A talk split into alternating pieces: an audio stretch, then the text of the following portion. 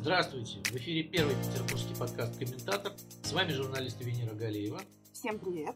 Михаил Шевчук. Добрый день. И Сергей Ковальченко. Ну, по традиции начинаем с Алексея Навального. У нас главный ньюсмейкер последних э, недель, месяцев.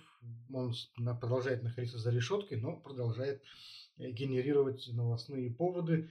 Европейский суд по правам человека несколько дней назад э, потребовал немедленно освободить Алексея Навального воспользовавшись э, нормой регламента, которая дает СПЧ право требовать таких вещей в рамках обеспечительных мер, он это сделал, рассмотрев жалобу Алексея Навального. Там была долгая переписка суда с э, российскими властями, потому что э, Навальный обратился в Страсбург еще в январе.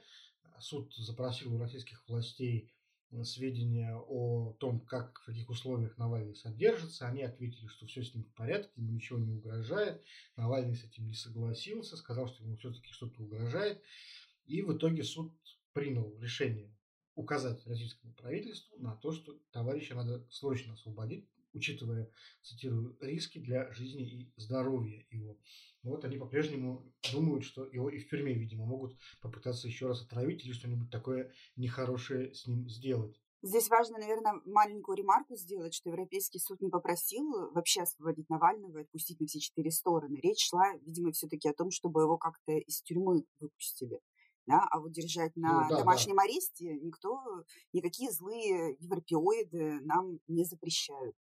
Ну, видимо, да. Но главное, что это не просьба, да, а, в общем судебное решение. Судебное решение – такая штука, которую э, полагается выполнять, потому что, несмотря на то, что у нас вот э, наши власти время от времени угрожают э, выйти там, из Совета Европы и полностью таким образом покончить с юрисдикцией СПЧ, пока еще этого не сделано. И пока ой, еще... ой, Миша, Миша, прости, что я перебиваю. Можно я вот да. голосом всех людей, да, которые, как я, слушают нас, а теперь маленькую справку на, нафиг нам вообще сидеть в этом Совете Европы? Что нам с этого? Вот я, например, э, сижу в своей деревеньке, смотрю на заснеженную церковь православную, и я не ощущаю, что я в Совете Европы. Вот э, зачем нам там вообще быть? Потому что Европа тебе враждебна и бездуховна.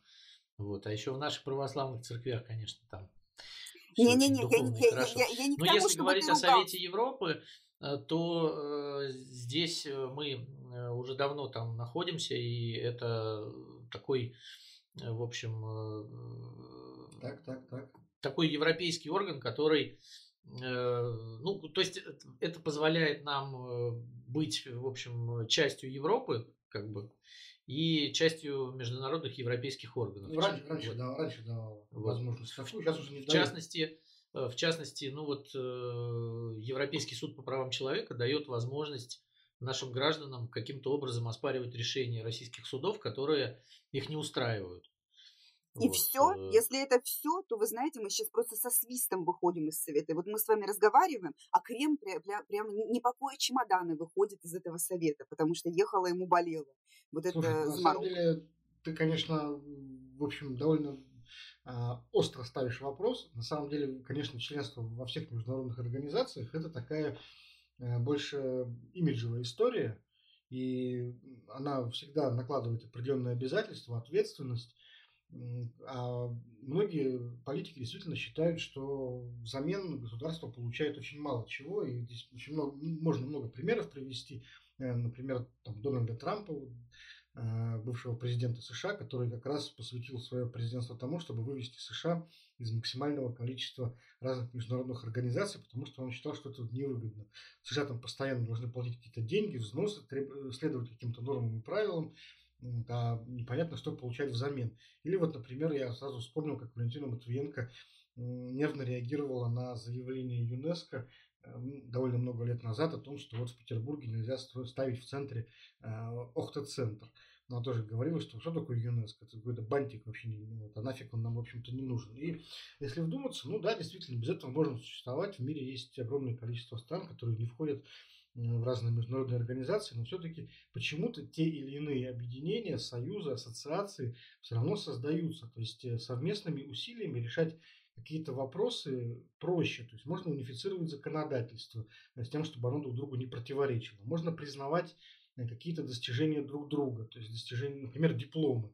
Я, например, полагаю, что если мы выйдем из Совета Европы и тем самым символически э, разорвем так сказать, эти вот полуформальные отношения с Европой, то дальше по цепочке, как снежный ком, пойдет непризнание различных российских документов и прав в Европе. То есть у нас перестанут признавать там, вот те же самые дипломы об образовании, да, да вплоть до водительских прав, понимаешь, что может дойти. То есть мы просто не признаем в партнере ну, равноправного собеседника, участника одного с нами круглого стола. Вот Миш, в этом вся идея. Так, да. так прикол-то в том, что это наши с вами права там перестанут признавать. А вот людям, которые Навального как-то арестовывают и судят, им это, в принципе, извините, я повторюсь, но им это ехало, болело. Потому что э, одно дело, если бы выход из всех этих прекрасных органов, извините, Европы привел к тому, что мы не сможем у них покупать э, пшеницу подешевле, продавать им бензин подороже, а так э, вот эти все истории с какими-то гражданскими, с гражданским документооборотом, я думаю, не влияет ни на что. И я почему стала уточнять так вот, что, что нам с этих всех Евросоюзов и членства, Э, потому что в ответе на эти вопросы кроется, собственно, разгадка к тому, что дальше происходит с Навальным и что будет с ним происходить. Вот, продолжайте. Нет, смотри, э, безусловно, есть э, там режим, в котором можно существовать довольно долго, долгое время. Вот там СССР, допустим, не входил, особенно ни в какие ассоциации международные, ну, кроме ООН.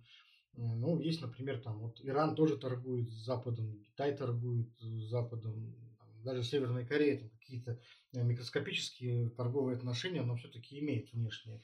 Это все можно делать, но тогда это происходит э, э, в рамках, так сказать, ну, двустороннего диалога. Твои права, как участника этих всех переговоров, становятся ну, ничем не защищены, они не провоцируют твоего контрагента на то, чтобы тебя уважали как равноправного персонажа. Вот в чем дело. И ты не сможешь, например, претендовать на участие в каких-то льготных программах, общих для всех. С тобой будут вести разговор, как сказать, отдельно, да, на отдельных основаниях, не на общих. И, конечно, на тебя не будут распространяться никакие послабления, которые существуют э, в отношениях тех, кто вот э, вступает между собой в какие-то союзы. Вот такая история. Ну, то есть, э, в принципе, как, то, то, что ты говоришь, это, конечно, можно делать, да, и большую часть своей истории человечество существовало, конечно, именно так, не входя в какие-то союзы. Но все-таки вот обрати внимание, что при первой же возможности э, близкие какие-то режимы, похожие между собой, все равно всегда старались заключать какие-то пакты, союзы, ассоциации, Э, им это было удобнее для того, чтобы общаться внутри, между собой и внутри себя выстраивать более-менее какой-то вот одинаковый, э, одноуровневый там, язык общения. Так. Ну а мы сейчас качнемся в сторону Шанхайской организации сотрудничества, в которую мы входим. Прекрасная. Она не требует от нас э, освобождать Навального и э, каких-то права человека соблюдать, поэтому мы можем оставаться прекрасно в ШОС и выходить из этих потом, всех европейских структур. И потом, понимаешь, это все-таки немного символическая история. То есть, э, и Путин даже сам об этом часто говорит, и Лавров, они все еще утверждают, что Россия – это европейская страна, и, в принципе, это так оно, по сути, и есть. И наша культура – это, в общем, часть европейской культуры. мы либо отрекаемся от этого, либо нет. Да, многие национал-патриоты, они, конечно, наоборот, подталкивают Кремль к такому решению, к разрыву отношений, там, обеими руками голосуют, тянут вот с первой парты, что, мол, давайте, да, скорее, наконец-то уже выйдем отовсюду и заживем там своим умом, у нас российская, русская цивилизация, только мы. Вот, э, ну, это точка зрения, которая там тоже хорошо известна. Вот так можно сделать. Вот, но тогда надо будет вот отрекаться от европейской идентичности и понимать, что вот в этом случае Э, к нам уже относиться будут как э, ну, к отрезанному ломту и ни, ни на какие там, э, перезагрузки в отношениях можно еще очень долго будет не рассчитывать. Страна изгоя это называется, в принципе. Ну, в принципе, да. Ну, кстати, нельзя сказать, Хотим что... ли мы быть страной изгоем, да? Нельзя сказать, что наши вообще никак не отреагировали, потому что то, что они присвоили Навальному статус особо охраняемого заключенного, склонного к побегу, ну, видимо, по веревочной лестнице, которую ему в булку Юлия Навальная запечет, а, это, видимо, какой-то сигнал не Навальному и не нам, а вот туда, вот за бугор, что он, в общем-то, шустрый, длинные ноги, бегает. Он бегал до своей болезни каждый, каждый божий день, кажется, или через день. Ну, там еще есть один нюанс. Э, Навального поставили на так называемый профучет. Э, значит, э, на профучет ставят не суд. А профилактический учет. Да, профилактический учет. Не профессиональный. Да, значит, понимали. есть в каждой тюрьме и на каждой зоне есть оперуполномоченные, которые принимают эти решения, которые следят за жизнью внутри зоны. Вот формально было принято руководством следственного изолятора «Матросская тишина», в котором находится Навальный, такое решение, что он склонен к побегу и был поставлен на профучет. Что это означает на практике? Это означает на практике, что Навальный не может де-факто претендовать на условно-досрочное освобождение, пока он не будет снят с профучета. Вот, поэтому это не только сигнал для а, Евросоюза, что да, плевали мы на ваши ай-яй-яй, как бы, а это еще и означает, что Навальный, в принципе, пока не будет снят с профучета, отсидит от звонка до звонка. Печально, печальная, в общем, история, э, потому что, насколько я понимаю, тремя с половиной годами это дело не ограничится, он сейчас будет получать по новым и новым делам все новые и новые сроки, и все это время придется ему находиться все-таки за решеткой, и, насколько я понимаю, это такой сигнал о том, что власть не собирается его отпускать вообще никак. Ну, в свое время, я помню, Михаила Ходорковского тоже по УДО под любыми предлогами, под любыми соусами не отпускали, ему там какие-то нелепые замечания придумывали только для того, чтобы вот э, не дать ему такой возможности. Ну, ну а, да. а у нас все-таки продолжается да, подготовка к выборам, и она под, логически как раз развивает эту историю разрыва с Европой, этого разрыва с Евросоюзом. Иностранное вмешательство сейчас становится на Э, первый план, становится главным стержнем всей предвыборной кампании. Э, не так давно Владимир Путин провел очередную встречу с лидерами фракций, представленных в Госдуме партий. И там как раз очень много говорилось об иностранном вмешательстве. Э, Путин сразу обозначил эту тему, и он говорил об этом и раньше несколько раз, но думские старцы его поддержали очень горячо. Э, в этом они его не подвели никак. Все они по очереди говорили о том, что действительно иностранное вмешательство это ужасно, и мы должны сплотиться э, всячески в борьбе с ним. И, в общем, я так понял, знаешь, у меня сложилось такое странное впечатление, что вот это будет такая главная концепция выборов, придуманная в Кремле. То есть у нас не будет борьбы между партиями, а будет такая общая борьба с иностранным вмешательством. Это главный общий враг. И вот его символизирует именно Алексей Навальный. То есть э, на всякий случай э, сейчас э, российские власти в лице Путина, Медведева и прочих интересных персонажей Лаврова, они как раз э, пугают всех вокруг, и своих, и чужих, тем, что вот чуть что, они немедленно разорвут все связи, все заблокируют, это все повыходит, и вот окуплимся, короче, вот всей страной. Ну, это э, такое возвращение к э, парадигме страна-крепость. Э, есть условные мы, и есть условные они. Как бы вот третьего не дано. Есть враг, который хочет разорвать Россию на части, и есть Россия, которая внутри должна сплотиться вокруг своего национального лидера и его партии для того, чтобы Россию защитить и сохранить. Но здесь, понимаешь, есть такая странная несостыковка, мне кажется. Вот раньше, я помню, еще в прошлом году Владимир Путин постоянно говорил о том, что нам нужен прорыв. А здесь, вот, понимаешь, возникает такое противоречие. Ведь крепость – это сооружение, предназначенное не для нападения, а для защиты. А прорыв – это средство нападения именно. И вот мы как-то, вот, не знаю, застыли в раскоряку, не очень понятно. Вот у нас все-таки мы в прорыв пойдем или будем вот сидеть на своих бастионах э, и равелинах и как-то вот отстреливаться по мере сил. То есть как, как вот э, здесь уместить эти два понятия, я не могу понять. Миша, это, это внутренний прорыв. Он как перитонит, внезапный и всеобъемлющий будет. Гангрена, что ли? То, то есть ты получаешь... Э, Владимир Путин говорил именно о том, что с нами должно произойти именно Нет, это. Тогда надо называть вещи своими именами. Это не прорыв, а абсцесс. Вот. Э, но ну, это, это тоже Владимир, красивое Владимир слово, Путин которое... говорил, что нам необходим абсцесс. Э, это тоже красивое слово, которое, может быть, не всем понятно на просторах нашей Родины. А э, вообще по этому поводу что можно сказать? Это э, древняя, как мир, политическая технология, да? можно сказать, такая базовая для того, чтобы как-то консолидировать сторонников или избирателей, или хоть кого-нибудь, блин, вокруг себя консолидировать, нужен образ врага даже, я не знаю, там подъезд как-то объединяется, начинает э, деньги на э, сломанный я не знаю, домофон собирать, только когда во дворе появляется кто-то, кто тырит велосипеды и детские коляски. Э, по-другому никак, вот никто не зашевелится. Раньше, ну, это, я понимаю. раньше тогда были истории с маленькой победоносной войной. А потом а, были истории с неким а, таким расплывчатым внутренним врагом, который угрожает нашим традиционным ценностям. Но ЛГБТ оказалось врагом не очень долгоиграющим, которого очень быстро, стремительно запинали, Поэтому сейчас нужен какой-то враг тоже вот не очень конкретный, но более такой вражеский. Посолиднее. Да, посолиднее. Вот. Но то, что ты говоришь, это не подъезд объединяется для постановки домофона, а это подъезд объединяется для войны с другим подъездом. Ну да, примерно так все это и работает. Теперь, значит, будем воевать как-то сами с собой, а, а все остальные будут от этого страдать, потому что вот эм, мы же видим, что в борьбе с иностранным вмешательством, иностранными агентами хороши все средства.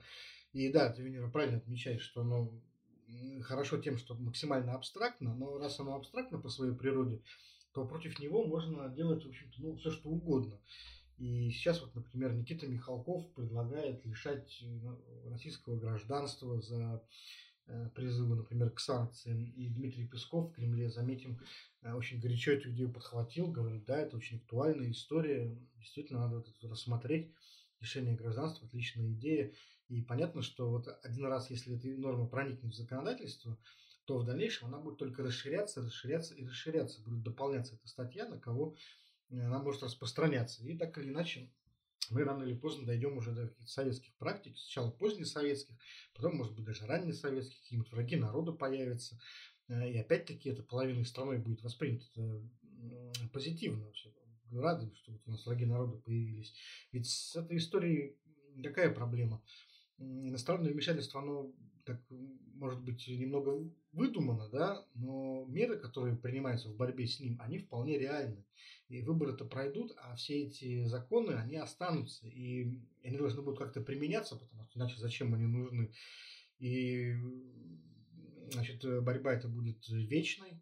Э, иностранное вмешательство придется постоянно как-то предъявлять людям, э, выдумывать какие-то заговоры, интриги новые, разной степени достоверности, раздувать из мух слона для того, чтобы постоянно доказывать гражданам, что вот это вмешательство есть, что угроза существует, и поэтому мы вот это все вот делаем для вашей же безопасности. Вот такая вот история, друзья. Ну, кстати, уже есть первые ласточки по этому поводу, да, ужесточение, во-первых, законодательства об иностранных агентах, во-вторых, есть уже первые люди, которые объявлены иностранными агентами, официальные, которые должны все время там писать, что я иностранный агент везде под каждым своим постом. Вот. Плюс они теперь должны отчитываться там постоянно перед Минюстом о своих доходах и расходах. Вот. Э, что будет следующим вариантом, конечно, непонятно. Может быть, действительно и лишение российского гражданства. Вот. А на самом деле, вот та история, о которой ты говорил, вот по поводу этого абстрактного врага, им ведь может стать кто угодно на самом деле. Так То этом... есть кого, кого угодно можно назначить этим врагом. Сегодня мы назначаем врагом этого, завтра того, потом третья страна какая-то пришла.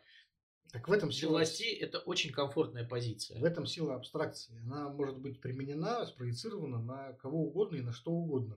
И для этого совсем даже не нужны никакие доказательства. Вот, э, например, Путин объявил э, еще в прошлом году о том, что Алексей Навальный является там, агентом западных спецслужб. Но никаких доказательств этому предъявлено не было вообще.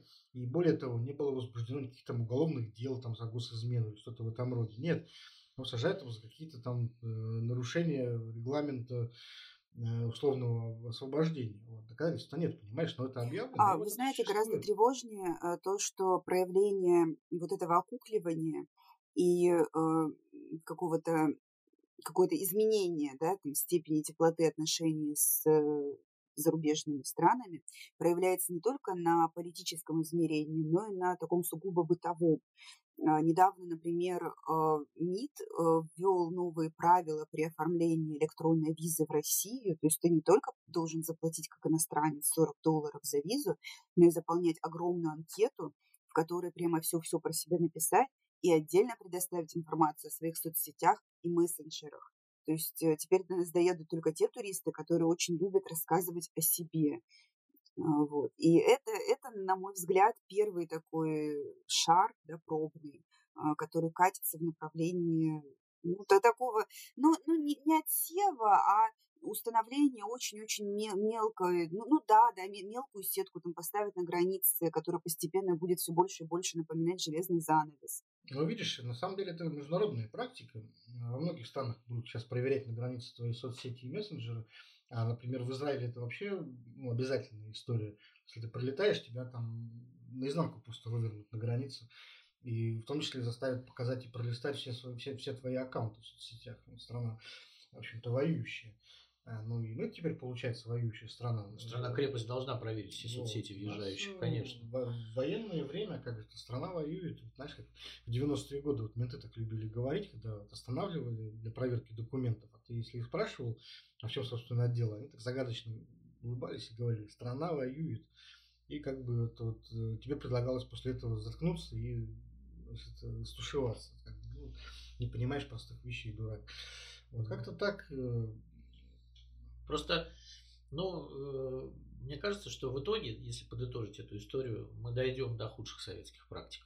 Потому что этот процесс неостановимый, он очень любим э, властями, да, и, и народом, народом, и народом любим, да, и мы дойдем до того, что враги, значит, и во внутренней, и в своих рядах э, будут, вот, и шпионы, как бы, уже там больше дела о шпионаже появляется каждый год. Поэтому это все, конечно, не здорово. А людям это нравится. Это еще, ну, это человеческая природа, с ней ничего не поделаешь. В средние века люди собирались толпами посмотреть на казни публичные, например. Э, в 20 веке огромное внимание приковывали публичные процессы, когда каких-то там врагов партии разоблачали, и они там каялись, и тоже там толпы людей собирались э, в судебных залах и на улицах. Так что просто людям это нравится. Здесь э, бороться с этим может только сама власть, просто усилием, усилием воли, ограничивая да. себя. Но сейчас она Но опять-таки дел, делаем ставки, да, как, как э, рванет народ на ПМЖ за границу, как только приоткроются границы более или менее широко. Потому что все это, вот вы говорите, а, мы будем проходить через самые обидные, жесткие да, там, вещи, которые были в СССР, но люди-то уже почувствовали, каково это жить по-другому. Да, у кого-то есть недвижимость за рубежом, родственники, которые туда успешно переехали, друзья, да, там какие-то социальные связи. Кто-то элементарно может там устроиться на работу. И вся вот эта прослойка, которая, если не в финансовом плане, то в каком-то моральном и интеллектуальном точно является средним классом, она вся рванет туда. И мы останемся с теми, кто готов бежать на площадь и смотреть на массовые казни. Ну да, это, в принципе, такая удивительная находка, достижение, в общем-то, путинского режима. Э, он понял, что самое главное это не закрывать э, режим на выезд. То есть, как в Советском Союзе, это была большая ошибка ограничивать выезд. А сейчас получается, что э, любой человек, который недоволен властью, имеет возможность просто взять и уехать чего не было в СССР, где все диссиденты, все недовольные оставались внутри, варились здесь, э, общались между собой и вот так или иначе вываривали вот э, этот режим. В общем, да, вываривали недовольство. Вот. А так, понимаешь, э, ты недоволен, тебе не нравится, вот сел на самолет и поехал. Это э, как раз скорее плюс для режима, а не минус. Вот. Так что закрывать границы вряд ли будут. Э, я не думаю, что до этого дойдет. Но, кстати, Геннадий Андреевич Зюганов, лидер КПРФ, он как раз тоже сейчас начинает вспоминать старые добрые времена, которые очень хорошо должен знать. Вот он наверняка ведь изучал эту историю партии и все такое. Лучше, чем мы с вами. Ну. Лучше, чем мы да, с вами. партийную да. школу заканчивал. Да, и вот он, Вот человек сейчас объявил Алексея Навального агентом сразу трех разведок. он, видимо, вспомнил, как, вот, как это было принято в 30-е годы, когда человек должен был работать ну, для верности сразу вот на 2-3 разведки, на японскую, например, и на английскую. А, и это, в общем-то, было достаточно для того, чтобы либо расстрелять его, либо там впаять четвертак. И вот сейчас Геннадий Зюганов таким вот э, знаешь, не, смущающимся голосом совершенно говорит, что Навальный это агент трех разведок, он предатель, назвал его предателем, кого он предал, э, пока не очень понятно. Ну, Россию, понятно. Я просто зам... я заметил, что вот Геннадий Зюганов из, из среди всех партийцев, партийных лидеров э, юлит и подскакивает больше всех остальных.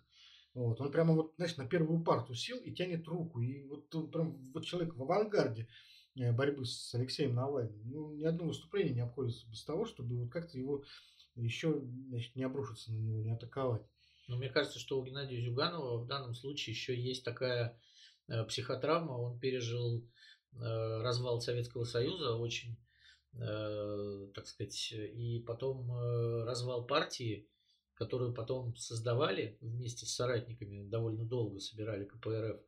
И мне кажется, что Зюганов еще подспудно боится, что если он скажет что-то не то или сделает что-то не то, то нынешние власти просто могут прихлопнуть эту партию, а партия для него как бы самоценна как проект, скорее всего, это проект его жизни. То есть он боится, что вот сейчас протестное настроение заставит людей взять и проголосовать на выборах за КПРФ больше, чем положено. Совершенно верно. ни в коем случае нельзя этого допустить, потому что тогда власти прогневаются, и КПРФ да, может попасть под репрессии. Власти подумают, что Жуганов обманщик. Да. Вот. Он, их обман... он же не сможет им объяснить, что это люди сами проголосовали.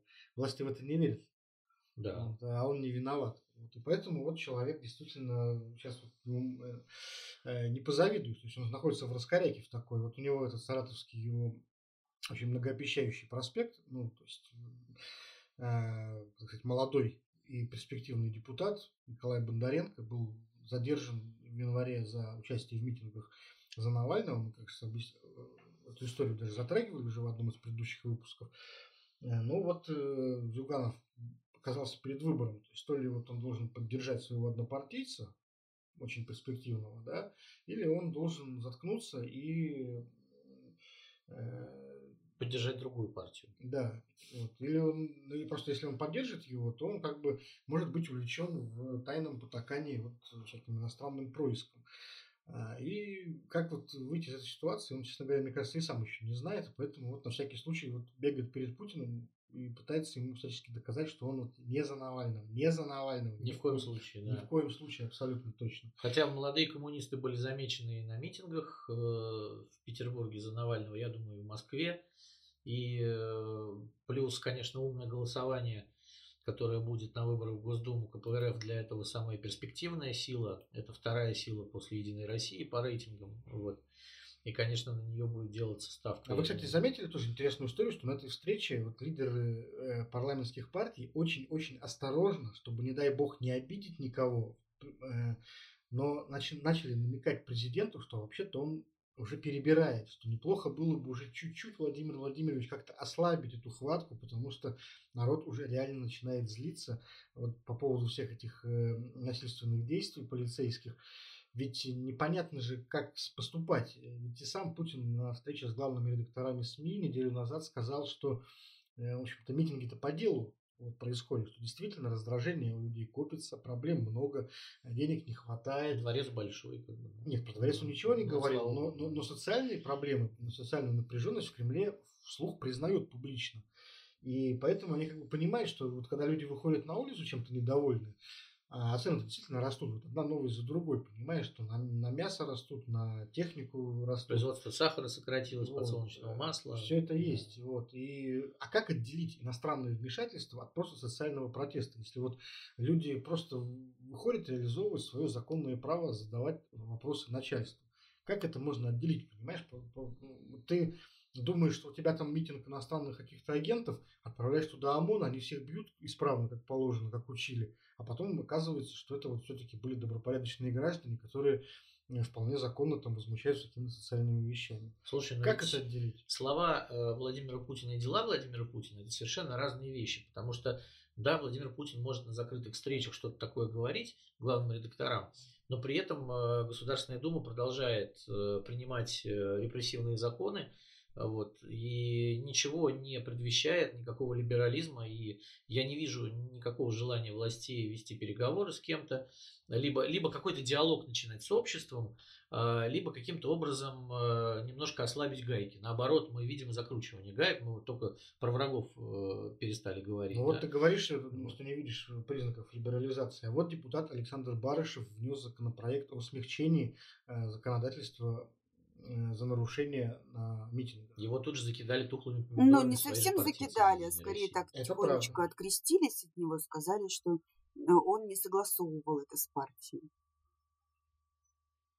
Ну, Но, понимаешь, само появление таких законопроектов, оно показательно.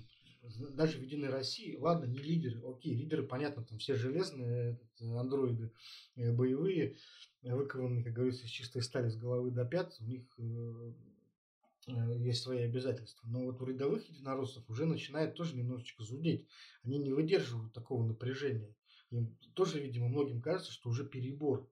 Вот, потому что где-то надо остановиться. Ну, слушай, в, Питере, например, там две недели как к ряду предлагалось обсудить на заседаниях ЗАГСа э, возвращение старого пенсионного возраста, это даже повестку дня не включали. Поэтому наши вот единороссы, они выкованы из э, полковничьих погон все. Ну, понимаешь, Никто пол... даже обсудить это не погоны хотел. погонами, но вот депутат Андрей Васильев, например, все-таки у него прорывается. Да, вот он тоже вышел, рассказал, что вот он встречался с ветеранами Кировского завода, как он сказал, самое мягкое слово, которое он там услышал, было «сволочь». Вот, то есть вот он встречается с избирателями, говорит, избиратели меня уже называют сволочью. Это ведь тоже предложение задуматься. Ребята, туда ли мы вообще идем, если мы вот так вот такую реакцию уже встречаем на своих округах. Ну, вот. Кировский завод действительно вотчина Андрея Васильева, и он э, исправно избирается голосами этого предприятия, как бы для него это тревожный звонок. Так это для всех тревожный звонок. Я думаю, что многие депутаты э, или сталкиваются с чем-то подобным, или предполагают, что столкнутся. Ведь предвыборная кампания-то еще не началась, а начнется лето. Им всем придется вот ездить по земле, встречаться с коллективами, с какими-то там старушками во дворах и так далее. Что они там услышат? Как к тому времени э, будет выглядеть вообще политическая ситуация в стране? Ведь на одном иностранном вмешательстве далеко не увидишь. Понимаешь, это хорошо вот там по телевизору задвигать такие телеги, но когда ты вот приходишь просто к э, каким-то работягам, да, которые раньше ходили в магазин там на 5 тысяч рублей, а теперь э, должны ходить на 15, грубо говоря, там, на, на ту же сумму товаров. И, и ты им будешь рассказывать про то, что такое там иностранное вмешательство в выборах, что ли, э, всему мешает. Ну, ну, Сетка избирательных комиссий нарисует нужный результат. Ну, на одном тоже, понимаешь, на одной рисовке далеко не уедешь. Ну, на ну, одной только рисовке. Все равно должна быть привыкли, Они привыкли к этому. Но с другой стороны, это правда, потому что инерция кризиса. Кризис ведь он инерционен, он не, не вот так вот прямо вот обвалилось все, потому что сейчас вот э, это повышение цен, то мы пожираем, пожираем плоды кризиса прошлого года. То есть пошло, пошло, пошло, пошло, пошло под горочку, и к лету, когда начнется избирательная кампания, им будет совсем худо, потому что значит, э, цены не упадут никуда, э, доходы не вырастут, у людей, которые набрали кучу ипотеки и всяких разных кредитов, денег больше не станет, и, естественно, когда единороссы будут радостно приходить им рассказывать про э, вражье влияние, то им будут как бы самое мягкое, что говорить, это что вы сволочи, конечно. Вот. Другое дело, э, эти люди пойдут ли на выборы, проголосуют ли, э, как им велит там их убеждение и совесть, либо как им прикажет начальство. И подумают, ну его нафиг, хоть маленькие, но мои деньги. Да, там. Те же самые рабочие Кировского завода, которые обычно приходят в воскресенье, в день выборов, у них устраивается рабочий день, и они голосуют на производстве, да, и мы все понимаем, как они голосуют за того же Васильева, да, там можно ему сказать, что он сволочь, а потом прийти, как бы, да, и под каблуком начальства проголосовать так, как надо. Вот ну, такая вот дилемма. Вот такой философический вопрос, на что будут способны люди в этот день. Но мне представляется, что это будет очень сильно зависеть от размера их продуктовой корзины в этот момент. Ну, слушайте, магазины светофор сейчас открыли, да? Вы видели, наверное, все вот это вот. Магазин, в который зашел и ничего там не купил, потому что там все из, э, так сказать, э, либо генно-модифицированное, либо черти из чего сделанное. Но очень дешевое, то есть с голоду не помрешь. Вот тебе, пожалуйста, ответ. Так, ладно, друзья, давайте перейдем уже к э, более прогрессивным и инновационным темам. А, меня очень заинтересовала судьба телеведущего Владимира Соловьева, который на прошлой неделе просто из одного приключения попадал в другое. Э, в частности, Владимира Соловьева высадили из новейшей и моднейшей социальной сети э, Clubhouse. Вот, причем там какая-то была совершенно безумная история. Я думаю, что Венера была но, свидетелем. Но, но не то чтобы прям непосредственно свидетелем высаживания, потому что все это, э, чтобы отслеживать в Клабхаусе, надо из него практически не выходить. Но в последнее время, каюсь, я убила какое-то количество своей единственной жизни на эту соцсеть. Э, надо ли нам какую-то справку короткую давать о том, что это такое? Или мы рассчитываем на то, что наши, наши слушатели в курсе? Ну, я думаю, что можно коротко рассказать о том, что это просто такая соцсеть для аудио, аудиалов, где все общение ведется голосом, и вместо комментариев там, и постов есть комнаты, где спикеры о чем-то вещают, а другие люди это все слушают часами и могут там задавать какие-то тоже вопросы. А, основное отличие Клабхауса от всех а, остальных существующих социальных сетей в том, что там нельзя фиксировать контент, его нельзя сохранять, записывать. И э, такой функции нет не только в оболочке самого приложения, но и это запрещено правилами. То есть нельзя выносить э, разговоры э, в Клабхаусе куда-то за пределы Клабхауса.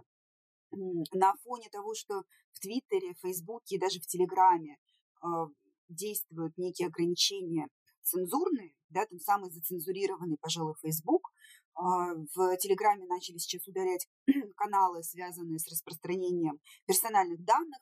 И вот на, на, на этой всей, э, а, на фоне этой всей истории Клабхаус манит своей свободой, манит своей вседозволенностью э, и возможностью говорить э, от души все, что вот считаешь нужным. Но здесь, знаете, дело в том, что а, вся московская и питерская медийная элита, вот эта вся тусовка, рванула прямо в Клабхаус, несмотря на то, что пока что контент никак не монетизируется. И непонятно, как дальше будет развиваться в экономическом плане социальная сеть. Сейчас ты ни за что не платишь внутри, и тебя как бы не продают, в отличие от Фейсбука, да, где действует правило, что если ты не платишь, то тебя продают. Но они понимают, что сейчас идет первоначальный период первоначального накопления капитала, а, и надо очень быстро этот социальный капитал внутри Клабхауса накопить, или э, конвертировать в него то, что уже накоплено в Твиттере или где-то за его пределами. я думаю, что Соловьев как раз из этих соображений полез э, в новую для него среду. И тут же напоролся на жестокий отлуп. Э, дело в том, что в Клабхаусе начали образовываться кланы. Первым э, кланом стали так называемые биониклы. Они назвали себя в честь игрушек Лего, снятых с производства. Где-то в 2009 году, по-моему, последний Бионикл был произведен, хотя сейчас они все еще продаются в детских магазинах можно их найти. А, и началось все с невинной шутки в Твиттере, когда кто-то сравнил ОМОНовца в шлеме с Биониклом, а не с а, космонавтом. И пошли мемы, на фоне этих мемов люди как-то объединились, и появился клан биониклов. А, э, у них есть, э, в отличие от всех остальных сообществ Клабхауса, некая идеологическая, скажем так, основа, они э, пропагандируют э, правозащитную тему э, и, и призывают донатить в пользу организации, которая помогает студентам, пострадавшим от задержаний на несанкционированных акциях. Да, но на фоне того, что вообще в Клабхаусе развивается ситуация очень быстро. Да, то есть 6 февраля появился первый мем с Биониклом в Твиттере, 15 февраля. Биониклы уже организовались и уже успели очень сильно поругаться с сообществом лего-человечков, которое возникло в ответ на деятельность биониклов в Клабхаусе, а уже там после 15 числа начали плодиться кланы, которые, в принципе, как-то ни на что не претендовали в плане там, какой-то идейности, но вот просто люди организовывались, называли себя покемонами, волками, чертями, даже латексная полиция появилась, которая типа как должна следить за тем, чтобы кланы там как-то враждовали по каким-то правилам нравственно. А, вот. И что касается деятельности э, био... Всюду жизнь, да, да, это чашка Петри, в которой идет какое-то непрерывное копошение. Каждый вечер мне на телефон приходят десятки уведомлений о том, что люди, на которых я подписана, там, или просто какие-то интересные э, беседы стартуют в разных комнатах в Клабхаусе. Как правило, эта активность начинается ночью, спать совершенно невозможно. Да, так вот, биониклы чем, собственно, раздражают? Они ходят в румы, да, в комнаты к другим людям, где идут беседы на какие-то совершенно отвлеченные темы, а, входят, ну, вроде как это вежливо, да, происходит, они просят разрешения предоставить им слово и зачитать манифест биониклов. А, это движение, кстати, организовано людьми, которым, ну, до 25 лет, то есть это достаточно молодые, да, там от 18 там, до 20 с.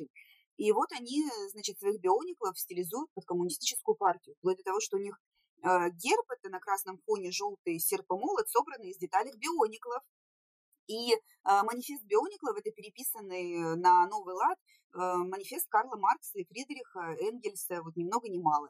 А смысл, вот, ну, ну, звучит это довольно долго и нудно, честно говоря. Я наблюдала несколько вот таких набегов дипломатических на разные румы, в том числе они пытались прыгнуть на рум, где сидела Луиза Розова, предполагаемая третья дочь Путина. Это было незадолго до того, как состоялся разговор Луизы с Андреем Захаровым. То есть перед этим к ней пришли биониклы, и Саша Долгополов пытался как-то с ней коммуницировать. Вера, подожди, мне вот сейчас начинает казаться, что все эти биониклы и прочие кланы, по которым ты рассказываешь, они это какие-то масоны.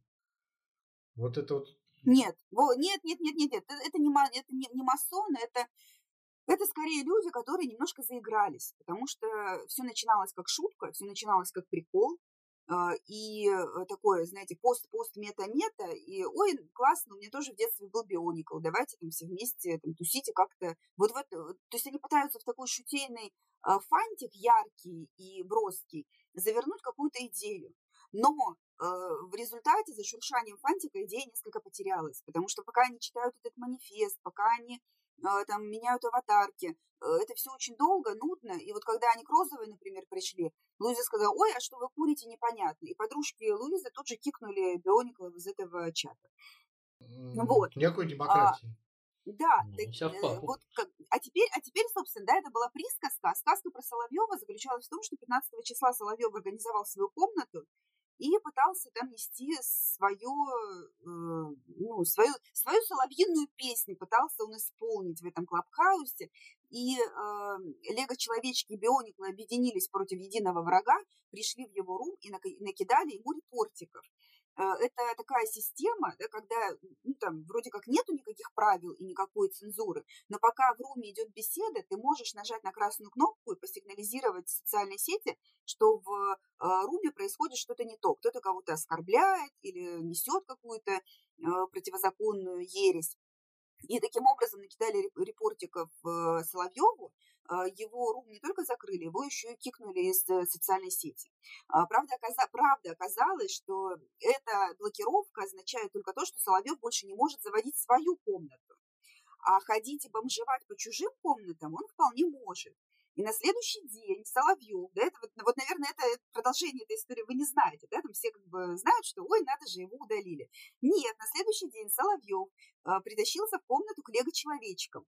И лего-человечки а, увидев его в слушателях, а, подняли его до спикера, а потом еще дали ему модераторские права и стали с ним разговаривать, задавать ему какие-то вопросы, Соловьев ему отвечал, то есть, казалось бы, ничего такого страшного. И тут, внимание, как бы вступают в свои права, ну, новая этика, там, рукопожатность, я не знаю что, но вот это вот вся э, такая стра- странная э, сетевая, странное представление сетевые о том, что нравственное, а что нет.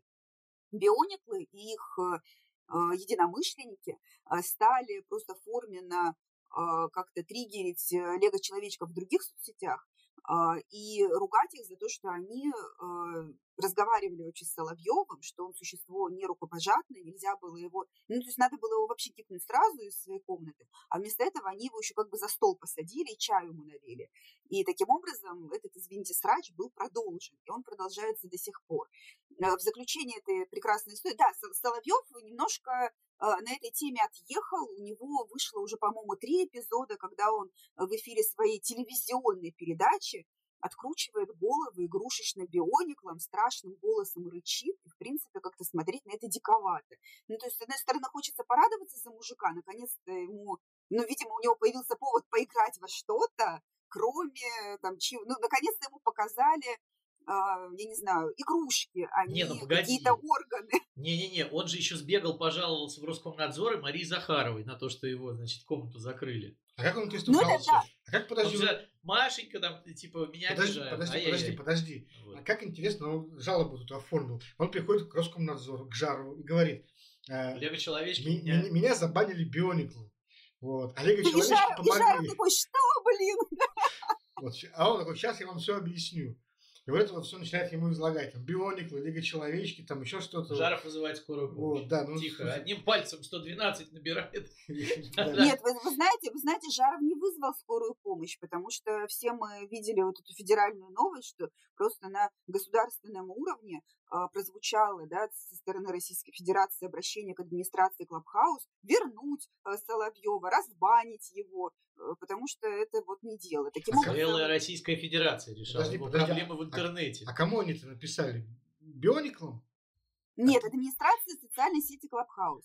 Ну, а там же не вся администрация против него. Я так понял, что лего человечки-то за Соловьева. Ну да. То есть писать А вот, и, а вот и нет, нет, Лего, Лего человечки в том-то и дело, что Лего человечки, они не за Соловьева, просто они чуть менее агрессивные, принципиальные в каких-то вопросах. Если честно, А, я вот они- слушаю вот это все, вот раскрыв рот вообще. Мне Да. открываются какие-то глубины космического масштаба.